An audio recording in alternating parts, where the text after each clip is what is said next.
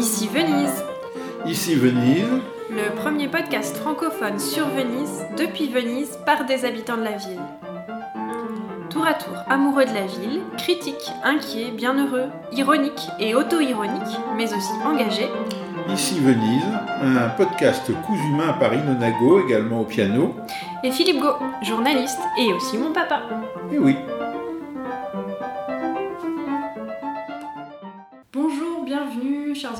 auditrices et chers auditeurs d'ici Venise. Je suis en compagnie de Philippe, mon papa, pour euh, démarrer ce podcast euh, au lendemain des élections politiques italiennes. Donc nous sommes le 26 septembre 2022 et avec toi Philippe. Bonjour Philippe. bonjour, bonjour à toutes et à tous. On va commenter euh, à chaud les résultats de ces élections. Comme vous le savez tous et toutes déjà, donc le, le parti de Giorgia Meloni, Fratelli d'Italia, Frères d'Italie, est arrivé euh, en tête des élections, euh, 26% euh, nationalement. Et comme on vous l'a expliqué dans le précédent épisode d'ici Venise, euh, Fratelli d'Italia fait partie d'une euh, grande coalition euh, de plusieurs partis de, de droite. Et donc le parti de Giorgia Meloni est arrivé en tête, ce qui était euh, à vrai dire euh, assez attendu. Donc euh, c'est pas une surprise, mais c'est quand même un certain choc pour, bah, pour nous, pour beaucoup de gens en Italie. Oui, c'est pas une surprise, mais c'est un bouleversement. C'est pas une surprise parce que les sondages l'avaient annoncé, même si depuis 15 jours c'était le silence des sondages, aucun sondage n'était euh, publié en raison de, la loi qui, euh, l'interdit à, l'approche des élections, mais il n'y a pas eu euh, d'inversion de, tendance. Euh, la remontée euh, euh, qu'a essayé de, vendre la coalition de, gauche, enfin surtout le dirigeant du Parti démocrate euh, Enrico Letta, euh, cette remontée possible et même qu'on nous annonçait plus ou moins en train de se faire, euh, elle, elle n'a pas eu lieu, en tout cas pas pour le Parti démocrate. Le mouvement 5 étoiles, lui, a fait une belle remontée au sens qu'il était donné en dessous de 10% il y a quelques mois et qui finit à plus de, de 15%, mais ça n'a pas d'effet sur le résultat d'ensemble parce que euh, la, loi électorale italienne est ainsi faite que euh, la coalition majoritaire, même sans majorité absolue, c'est une élection avec un seul tour, donc euh, la notion de majorité absolue ne- n'est pas pertinente, mais la coalition qui arrive en tête, eh bien, euh, remporte l'élection et une part importante euh, des sièges. Euh, donc voilà, pas de surprise, mais en effet un bouleversement et un bouleversement qui ne fait que commencer. D'ailleurs, euh, tout à l'heure j'écoutais la première déclaration de Giorgia Meloni après les résultats et elle a terminé son, son intervention, son petit discours en disant ce n'est pas un point d'arrivée, c'est un point de départ. Et voilà, il y a une grosse interrogation sur la destination euh, que signifie euh, ce point de départ qui, euh, en effet, est un basculement aussi à l'intérieur du centre droit. Parce que, on va revenir sur cette notion sans doute de, de- de centre droit, mais voilà, la coalition à l'intérieur de laquelle Fratelli d'Italia s'impose à l'intérieur de la coalition qui gagne, cette coalition, elle est qualifiée de centre droit. Euh, mais euh, on a du mal à, continuer d'employer euh, cette étiquette, cette dénomination, quand on sait que le plus gros parti, qui écrase un peu d'ailleurs ses propres partenaires à l'intérieur de la coalition, le plus gros parti, c'est le descendant, plus ou moins indirect, du parti fasciste. Donc est-ce que c'est du centre droit? Oui, alors bah, justement, puisque tu l'évoques maintenant, euh, ça, ça a été une. Je pense c'est une interrogation de la part de beaucoup de- de- d'auditeurs et d'auditrices euh, français euh, et françaises, même en tant qu'électeurs. On se dit, mais comment ça Quand on lit la presse italienne, on dit c'est le centre droit qui a gagné, enfin peut-être la presse plutôt de centre droit justement qui le dit. Et, on dit, mais comment ça Giorgia Meloni était héritière du, du parti fasciste et Comment on peut dire ça? Alors d'où et depuis quand en Italie on utilise ce terme de centre droit, et de centre gauche quand en France on utiliserait plutôt le terme de l'extrême droite, de la droite radicale ou voire même de la droite euh, néofasciste En tout cas, euh, en France, on n'hésite pas à, dire euh, il y a la droite, il y a la gauche, et puis en effet l'extrême droite et l'extrême gauche. Après, selon l'endroit où soi-même on se situe dans cet échiquier politique, on va peut-être employer d'autres d'autres adjectifs. Comme, communiste, comme fasciste, que, sais-je.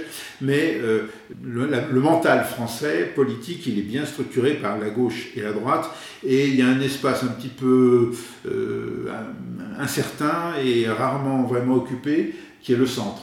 même si, selon les, quinquennats ou les septennats, cette euh, notion change, mais en France, on n'a jamais vraiment réussi à construire une force politique centrale euh, avec une dynamique majoritaire.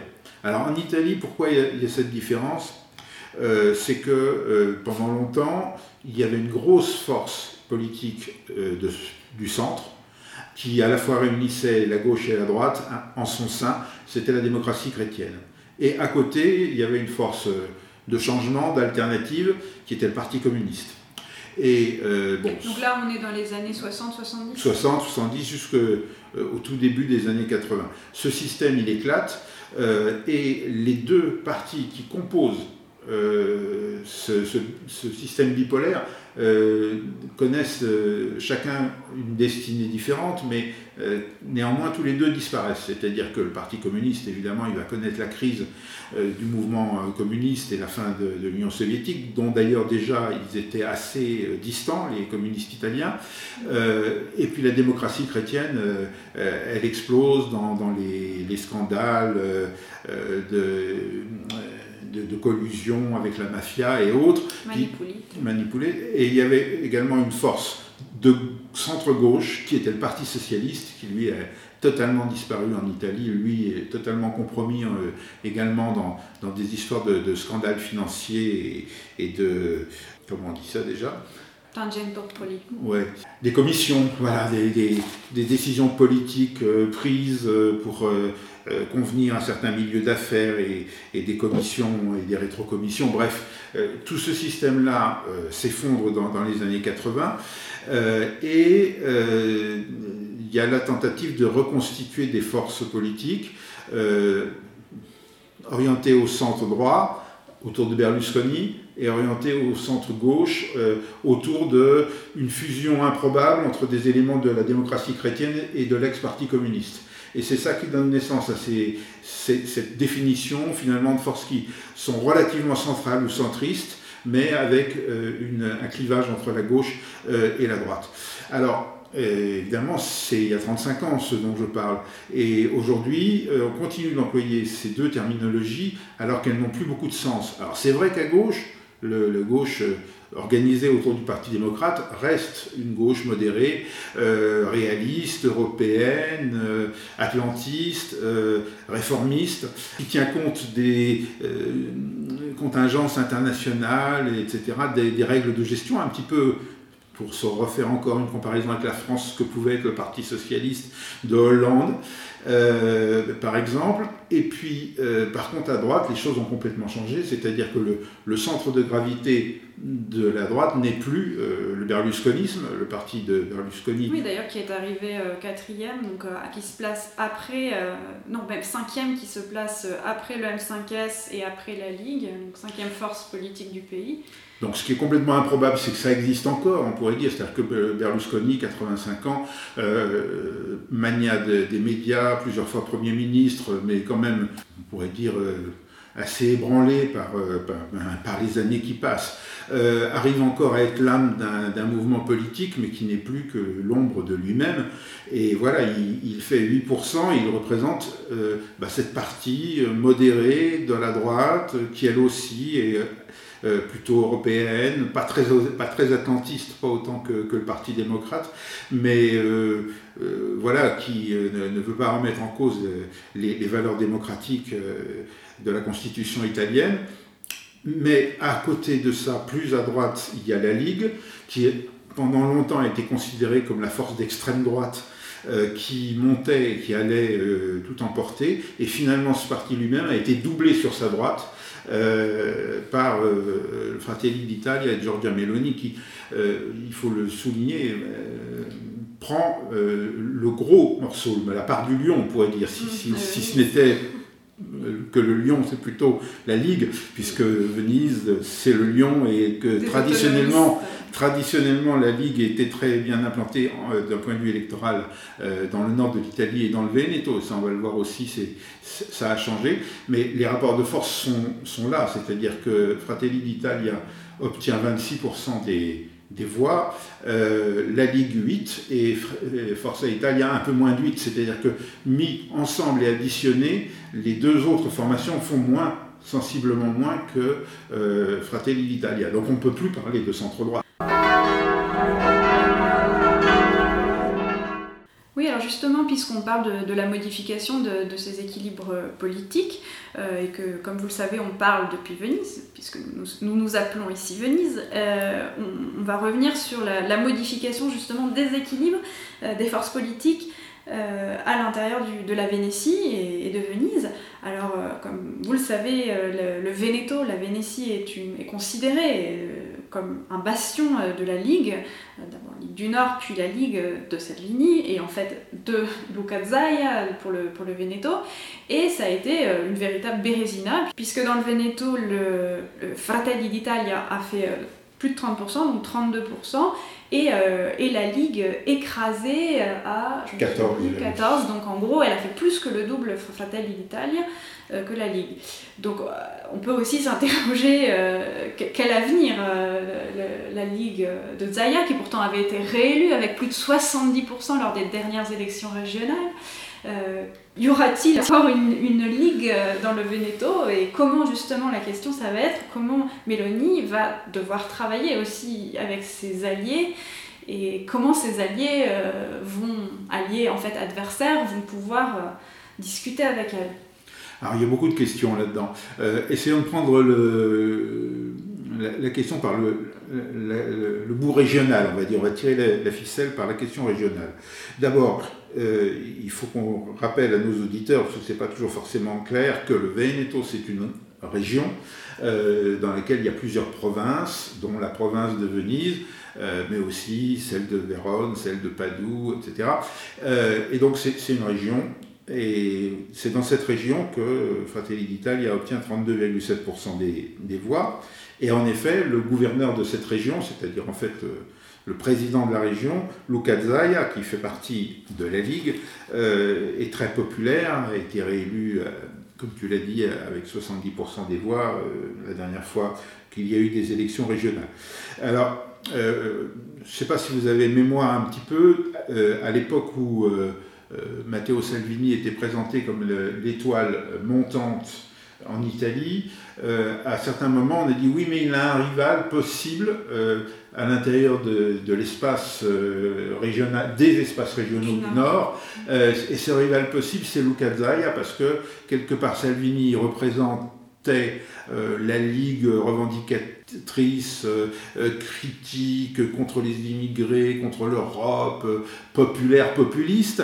Et Luca Zaia, c'était plus celui qui représentait la Ligue gestionnaire, celle qui sait gouverner. Celle, qui sait gérer le Covid, parce qu'il a été toujours représenté comme le grand gagnant, la stratégie du Veneto. Bon, évidemment, en force d'articles très, très discutable, mais oui, donc, de la gestion du Covid. En effet, c'est vrai, euh, tu as raison de le rappeler, le Covid a commencé en Italie par le Veneto, et euh, comme en Italie les questions de santé sont gérées au niveau régional, bah, Luca Zaia a été vraiment au front, entre guillemets, il faisait des conférences de presse tous les jours, il sortait les chiffres sur des pancartes, le nombre de cas, le nombre de, euh, de personnes hospitalisées, le nombre de décès, enfin il, voilà, il s'est vraiment, il a mouillé la chemise si on peut dire là-dessus, et globalement, il il a cette réputation, il avait cette réputation, il l'a toujours euh, du, euh, de l'homme politique populaire de la Ligue, mais euh, gestionnaire et plus modéré que, en tout cas sur le plan de l'expression, plus, modéré, que Salvini. Donc, bah, le, résultat qui arrive de ces élections politiques, je rappelle l'élection à la Chambre des députés et au Sénat ont eu lieu le, même jour, le 25 septembre, le résultat qui arrive dans la région, il est déstabilisant pour euh, tous les acteurs de la Ligue. Bien sûr, il est déstabilisant pour Salvini parce que pas seulement en Veneto, mais dans toutes les régions du Nord, la Ligue est battue par Fratelli d'Italia, donc il va falloir que Salvini, en tant que président du mouvement, il s'explique sur, sur, sa politique et, et qui donne des perspectives pour se maintenir. et puis c'est déstabilisant aussi pour Luca Zaia parce que quelque part il n'est pas responsable personnellement de la contre-performance de Salvini qui entraîne la contre-performance de la Ligue dans son ensemble, mais euh, évidemment ça peut soit l'ébranler, euh, parce que euh, un peu partout les, militants de Fratelli d'Italia vont sortir de, terre, ils sont pas sous terre d'ailleurs, ils sont dans les conseils municipaux ou ailleurs, au conseil régional. Et maintenant à la Chambre des députés, au Sénat, et ils vont représenter la région. Et ils vont s'imposer à côté de Luca qui va devoir lui se positionner. Euh, et, voilà, tous les élus euh, et responsables de la Ligue, dans le Veneto en particulier, euh, ils, vont être tentés soit pour certains carrément de déserter et de passer à Fratelli d'Italia, soit de rester dans le rang de Salvini, soit bah, de préparer euh, la relève et, peut-être de, pousser en avant cette Ligue Vénète euh, qui, euh, qui n'a pas démérité en quelque sorte et qui quand même est atteinte par le séisme politique qui, qui est présent. Alors il y a une sous-question là-dedans, c'est quid de l'autonomie?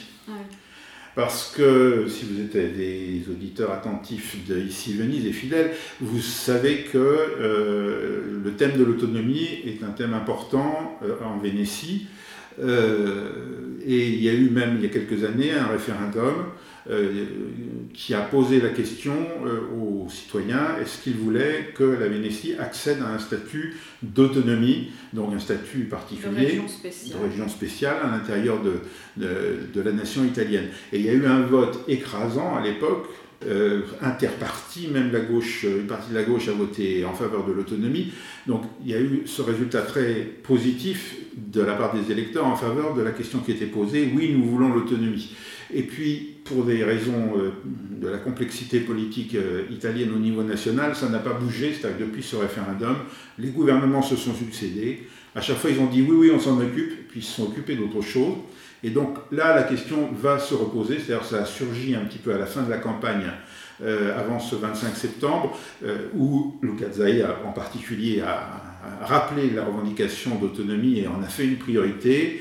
Et où Giorgia Meloni, qui est venue euh, lors d'un meeting, à, Metz, sur la terre ferme de donc, Venise. donc à Venise, elle, a dit oui, oui, euh, on va faire l'autonomie, il n'y a pas de problème, mais euh, j'aurais tendance à dire cette chanson-là, on l'a déjà entendue, il va falloir suivre la manière dont ça se déroule. Bon, mais alors il n'y a pas que la Ligue comme perdant dans la Vénétie, il y a quand même un grand perdant, et encore plus euh, à Venise, c'est le maire de Venise, Brugnaro, et sa coalition, euh, Noi Moderati, enfin son parti euh, qui était associé avec deux autres forces politiques et qui, a, lui, c'est qui a complètement perdu puisqu'il a fait moins de 3% dans le Veneto et euh, à Venise, qui est quand même euh, la ville dont il est maire, il a, même, il a fait 3,6%. Et euh, de façon nationale, il a, il a fait que 1%. Donc un pour, moins d'un pour cent, pardon. Ce qui fait qu'il n'arrive même pas à, placer, enfin s'il y a une, une sénatrice qui est une candidate, une, députée, pardon, qui a été élue au, au scrutin uninominal oui, oui, oui. Non, non, je fais la moue parce que les, explications, on se dit, mais comment elle a fait pour être élue avec 3% ah, voilà, euh, Grand mystère. On va y revenir. Mais euh, oui, en effet, euh, je serais tenté de dire pour nos auditeurs français que Luigi Brugnaro a été atteint par le syndrome Hidalgo. C'est-à-dire la maire de Paris qui a été candidate présidentielle et qui a obtenu un score dérisoire, y compris à Paris même. Et là, euh, Luigi Brugnaro, le maire de Venise, n'était pas candidat pour ces élections car on ne peut pas être à la fois maire d'une grande ville et parlementaire en Italie. Euh, mais son parti, il avait mis en avant son parti, euh, comme, comme tu l'as dit, à l'intérieur d'une mini-coalition qui elle-même faisait partie de la coalition du centre droit. Et ce, ce, regroupement s'appelait Noi Moderati, alors que le parti, le groupuscule de Brugnaro s'appelle Coraggio Italia, courage à l'Italie, oui en effet il va en falloir. et donc en effet, c'est une déroute parce que au niveau national, il est en dessous de 1%, Donc ces voix sont perdues, il n'y aura personne qui sera député ou sénateur provenant de, de, ce, de, ce, regroupement. Et à Venise, les scores, tu les as donnés, autour de 3%. Euh, mais alors comment font-ils pour avoir un élu, une élue plutôt? Euh, Eh bien, c'est que dans le mélange de proportionnel et de scrutin majoritaire qui caractérise le mode de scrutin euh, en vigueur en Italie, la candidate qui était présentée par la coalition de centre-droit dans son ensemble dans la circonscription de Venise avait été choisie par Luigi Brugnaro, c'était la, en quelque sorte la récompense qui lui avait été donnée pour rejoindre la coalition du centre-droit. Et il faut dire que cette euh, femme, qui est néo-députée, c'est la première fois qu'elle est élue, euh, c'est Martina Semenzato, eh bien euh, c'est un cadre de l'entreprise de Luigi Brugnaro.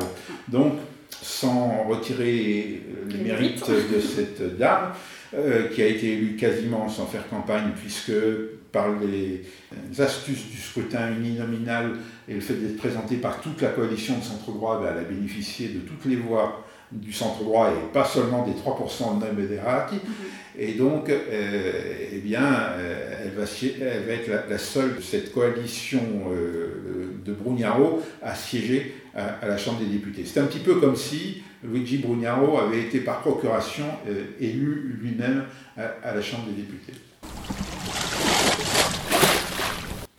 Oui, finalement, j'ai l'impression que le, vote dans le Veneto est à l'image euh, du vote national italien, enfin du vote national de l'Italie plutôt du Nord, puisque euh, dans l'Italie euh, du Sud, enfin de, Naples in giù, donc le M5S, le parti, le mouvement 5 étoiles, le parti qui avait été créé par Beppe Grillo, a fait une nette j'ai pas envie de dire progresser parce que, à vrai dire, même s'ils sont à 15%, c'est largement moins que ce qu'ils ont fait en 2018 avec 33%, mais euh, c'était assez inattendu. En tout cas, les commentateurs de la vie politique euh, des médias euh, dits dominants ne s'y attendaient manifestement pas, si bien que le M5S est la troisième force politique de l'Italie.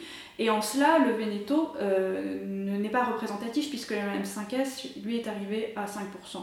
Donc on voit qu'il y a une sorte vraiment de, scission euh, régionale euh, autour du, mouvement 5 étoiles.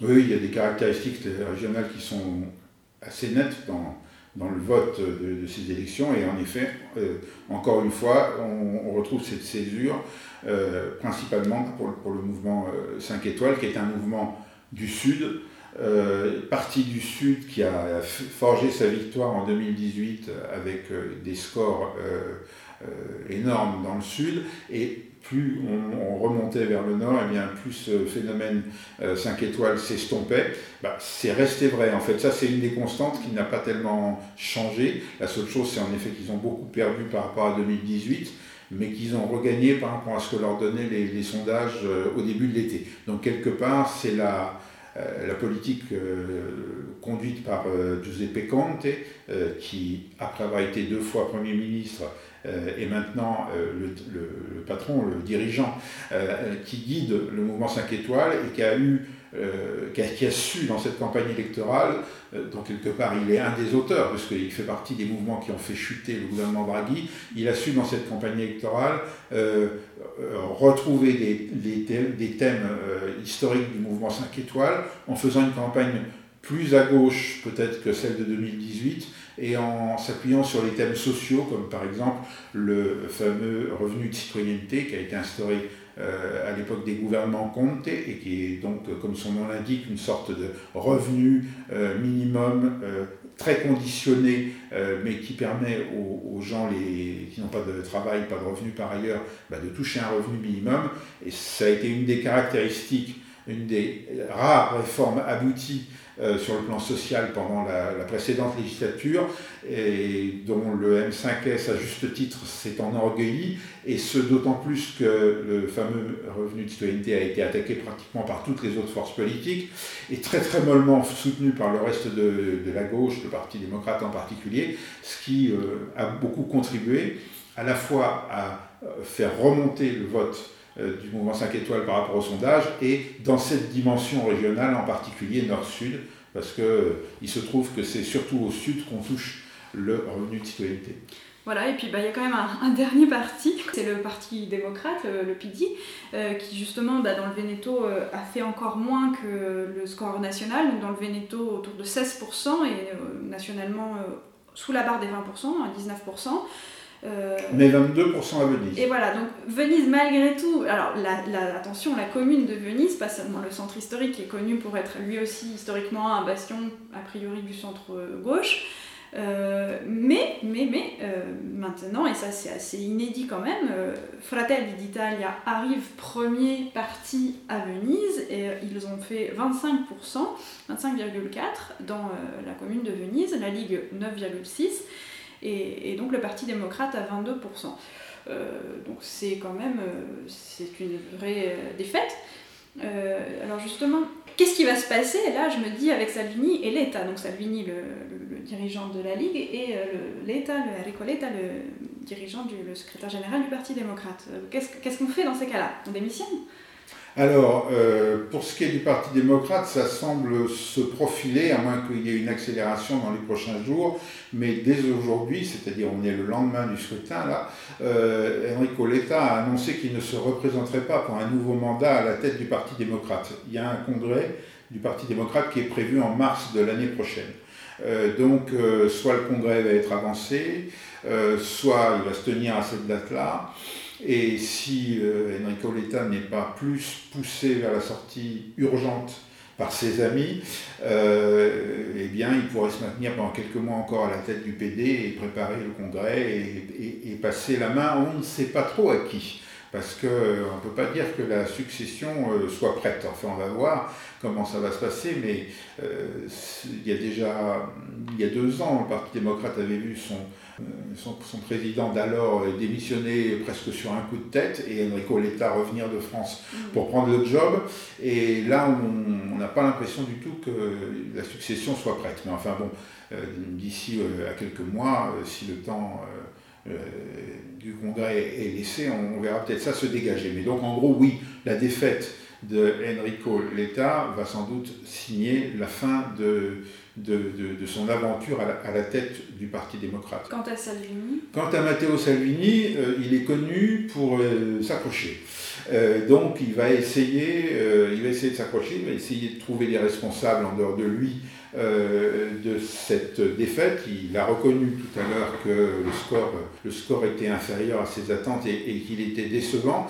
Euh, ben enfin, on peut lui faire confiance pour essayer de, euh, de, de, de, garder le poste de chef. Alors, pour ça, le fonctionnement particulier de la Ligue, qui n'est pas vraiment un parti démocratique dans son fonctionnement interne, ne l'est plus en tout cas, va l'aider. C'est-à-dire que si le chef ne jette pas l'éponge, ce n'est pas facile de mettre le chef à la porte. Mais bon, euh, on verra. Euh, c'est sûr qu'avoir euh, guidé un parti qui est monté, je crois, à 30% dans les élections européennes et qui maintenant se trouve en dessous de 10%, ça peut paraître difficile de se maintenir. En même temps... en même temps, Mélanie en a besoin. Alors voilà, il y a plusieurs choses. D'abord, il y a une espèce de yo-yo quand même des systèmes électoraux italiens. On voit qu'il y a euh, une grande partie de l'électorat qui n'hésite pas à aller d'un parti à l'autre, d'une élection sur l'autre, c'est sans doute le reflet de, du, désamour des Italiens à l'égard de la politique en général, et donc ça ne va pas les déranger de changer de parti à chaque scrutin.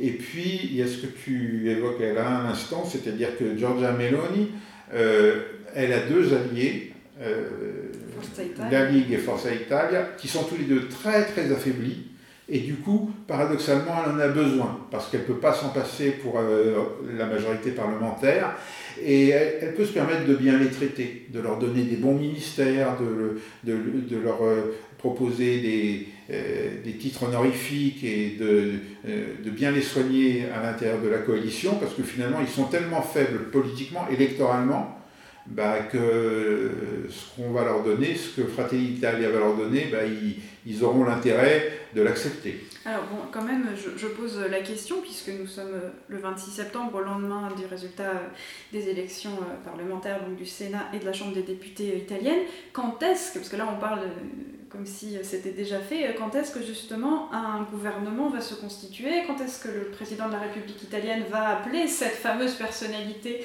qui a gagné, le, qui, arrive en tête de la coalition de droite, donc a priori Giorgia Meloni Quel délai? Alors, je, vais, te faire une confidence. le président de la République, Sergio Mattarella, euh, n'est pas tenu de me consulter avant de prendre sa décision. Donc, comme il n'est pas tenu de me consulter, je ne peux pas faire d'indiscrétion sur le sujet. Euh, non, plus sérieusement, euh, les institutions italiennes dont on vante la paradoxale stabilité dans l'instabilité politique et parlementaire, les institutions italiennes, bah, elles vont se mettre en route et donc, d'abord, il va falloir euh, savoir exactement quelle est la répartition des sièges dans les deux chambres, puisque euh, après euh, maintenant une quinzaine d'heures après la fermeture des bureaux de vote, on ne le sait pas encore à cause de l'algorithme complexe qui permet de déterminer les sièges à la proportionnelle. Les unis nominaux, c'est plus simple, mais les sièges à la proportionnelle, nationale ou régionale, c'est pas encore fait. Et donc, une fois qu'il y aura la photographie exacte de, la Chambre et du Sénat, euh, le président de la République euh, rentrera en scène. Il n'a pas, pas de délai particulier, euh, mais il ne va pas non plus traîner des pieds. Et bon, il n'est pas encore certain qu'il désigne Giorgia Meloni pour former un gouvernement. Euh, néanmoins, c'est une quasi-certitude. On ne voit pas comment le président de la République, en, fonction des, pouvoirs qui sont les siens, pourrait décider de confier euh, à une autre personnalité que celle issue du parti majoritaire dans une coalition majoritaire euh, le soin de réunir une équipe. voilà, il ne va pas nommer Mario Draghi, il ne va pas nommer Giuseppe Conte ni Enrico Letta. Et il pourrait bien sûr être tenté de nommer une, personnalité un peu super à l'intérieur de la coalition du centre droit, mais à mon avis, il ne s'y risquera pas parce que, parce que ce sera un échec. Que va devenir Draghi alors? Oh, Mario Draghi, euh, qu'est-ce qu'il avait dit? Il était un nonno, c'est-à-dire un grand-père au service euh, de l'Italie ou des institutions bah, ce rôle-là va un peu s'estomper, euh, à moins que quelqu'un euh, décide de le nommer sénateur à vie, mais je ne sais pas si ça, si ça se fait encore, ça. Cette particularité qui permet en Italie, notamment au président de la République, de nommer euh, un, sénateur à vie. Je crois Comme Liliana Segre. Par exemple, donc ça, ça pourrait être une, une solution. une autre idée, je ne sais pas, moi, oh, il ne va pas s'embêter, à mon avis. Euh, je crois qu'il en a un petit peu assez de, la, de l'aventure politique. Là, dans les derniers, derniers jours avant le vote, euh, quelqu'un l'avait interrogé, un journaliste l'avait interrogé pour lui demander s'il était prêt à, à, diriger un nouveau gouvernement. Et la réponse a été beaucoup plus concise que les miennes. Il a dit non. Il est passé à autre chose. Le, podcast, quand même, je remarquais que le traitement de la victoire de, de Meloni et de Fratelli d'Italia, le traitement médiatique dans la presse étrangère, c'était plutôt euh, euh, un drame et, quelque chose de plutôt grave. Et quand on, voit les réactions globalement ici, c'est que bah, finalement c'est normal, enfin, dans le sens que c'est pas, pas si grave, euh, que de toute façon relativise la gravité euh, de la situation, puisqu'on dit encore une fois, et comme toujours, ben, les gouvernements en Italie sont, instables, donc elle ne va pas durer longtemps, ou bien les institutions européennes, les institutions italiennes même, euh, défendront euh, en, cas de, volonté autoritaire de la part de, de Fratelli d'Italia. Et puis, oui, il y a même une prise de parole de, de le maire, par exemple, l'ancien maire de Venise. Cacciari, qui a, qui a été interviewé par la Stampa et dans une interview qui dit oh, mais de toute façon, euh, c'est pas anodin d'ailleurs qu'il soit le maire de Venise, un philosophe, ancien, ancien, pardon, ancien maire de Venise, philosophe, et à qui on demande mais selon vous, euh, voilà, est-ce que est-ce que c'est c'est grave? Et lui, il rassure tout le monde en disant, mais non, de toute façon, les Italiens, si jamais elle était prise euh, par l'idée de, de, réaliser, euh, d'avoir des idées euh, façon Ventaigne, donc des années fascistes, les Italiens se rebelleront. Bon là, en cela, Cacciari, qui dernièrement a toujours eu des, prises d'opposition, on va dire, un peu opposées au mainstream, aussi bien sur la question du Covid, du Green Pass, du vaccin, finalement, il, joue sa partition. Mais en fait, c'est un discours qui est, très populaire, ça aussi, enfin, qui, est, très bon. Bon, finalement, c'est pas si grave. Voilà, alors que, euh, alors que dans tous les médias étrangers, pour le coup, peut-être que nous aussi, euh, là-dedans, on, a un regard d'étranger.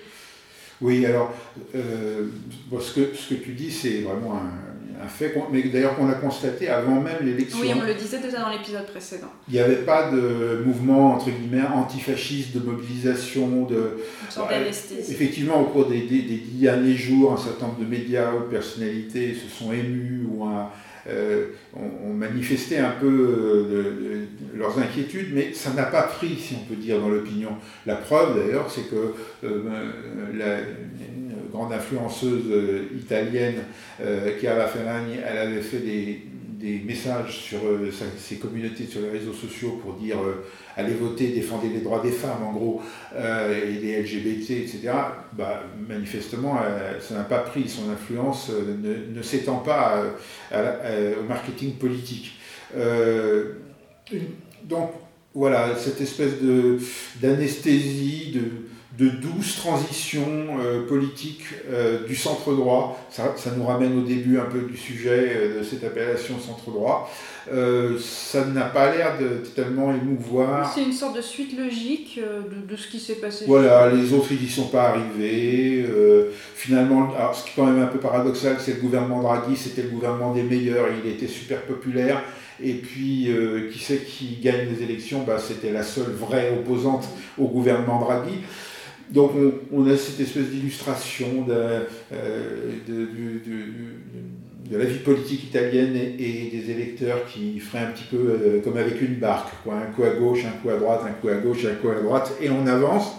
Alors là où on peut être, euh, nous, un peu préoccupés, c'est que d'abord, Fratelli d'Italia, euh, c'est pas n'importe quel parti. On va pas refaire toute l'histoire du mouvement de, de, Giorgia Meloni, mais enfin, euh, il y a quand même une certaine euh, filiation d'idées euh, qui, peut nous ramener, si on veut, au fascisme, mais qui tout simplement est aussi celui bah, d'une certaine droite actuelle, sans parler de l'histoire du XXe siècle, mais euh, la droite de Trump, la droite de Bolsonaro, la, droite d'Orban en Hongrie. Kaczynski en Pologne. Kaczynski en Pologne, et une droite aussi qui a ses références, c'est-à-dire la chrétienté, Dieu, un certain Dieu, pas pas n'importe lequel, bien sûr. La patrie. et, la famille. Donc la famille, c'est aussi la place de la femme dans la société. Euh, et puis, en politique, euh, le, chef. Alors, euh, d'ailleurs, Giorgia Meloni, à chaque fois, depuis les résultats des, élections, elle dit les Italiens nous ont choisi, et ils ont choisi que l'Italie soit gouvernée par la coalition du centre droit, mais guidé par Fratelli d'Italia, et évidemment, sous-entendu, guidé par moi, Giorgia Meloni. Qui est euh, une sœur d'Italie, en fait, qui n'est pas une, frère d'Italie. Oui. Et parmi les changements que Giorgia Meloni voudrait introduire dans la constitution italienne, c'est le mode, justement, de, des élections. C'est-à-dire, est-ce qu'on continue ces élections politiques comme celles qu'on a eues le 25 septembre et qui donnent des majorités qui sont ce qu'elles sont, c'est-à-dire pas d'une netteté absolue. Euh, malgré tout, même dans les circonstances où on vit, c'est pas une majorité, par exemple, Fratelli d'Italia, elle seule n'aura pas la majorité absolue euh, aux chambres et il faudra qu'elle compose au moins avec ses alliés, voire avec ses opposants. Ou est-ce qu'on va vers un système plus présidentiel avec l'élection soit du président de la République, soit du président du Conseil au suffrage universel Et ça, ça va être une des priorités de Giorgia Meloni dans les prochains mois. Et si elle y parvient, eh bien, euh, ça va changer profondément la vie politique italienne. Et Auquel cas, ce serait alors nos dernières élections Sous cette forme-là, oui. Alors là, c'est quelque chose de, fort quand même. Et oui, parce que si on se transpose, justement, si on regarde dans d'autres pays où il y a des régimes présidentiels ou, semi-présidentiels, ben, on voit que le pouvoir euh, se déplace des mains du Parlement vers une personne, un leader, un chef, un président. Et ça, c'est le modèle de Giorgia Meloni. Bon, eh ben, On n'a on n'a même pas besoin d'employer le terme de fascisme parce que finalement, ça existe dans des régimes qui ne sont pas fascistes, mais ça donne une forme particulière d'ex- d'exercice du pouvoir. Voilà, et quand euh, c'est une personnalité d'extrême droite, puisque nous, nous employons ce terme qui arrive au poste de plus haute responsabilité de l'État, eh bien ça change la donne. Bon, on n'y est pas encore. Giorgia Meloni n'a pas encore été élue présidente de la République Fais pas, italienne. fais- ah, fais pas ton vénitien. bon, bah, on vous remercie de nous avoir euh, suivis euh, jusque-là. N'hésitez pas à suivre Ici Venise sur les réseaux sociaux, ici.venise sur Instagram et ici Venise tout attaché sur Twitter. Vous pouvez soutenir notre travail de podcast en nous offrant des cafés en suivant le lien Buy Me a Coffee. Et on vous remercie de, de nous écouter toujours plus nombreuses et nombreux. Merci Philippe pour tes explications et tes observations sur la vie politique italienne. Merci, merci de votre intérêt. À bientôt.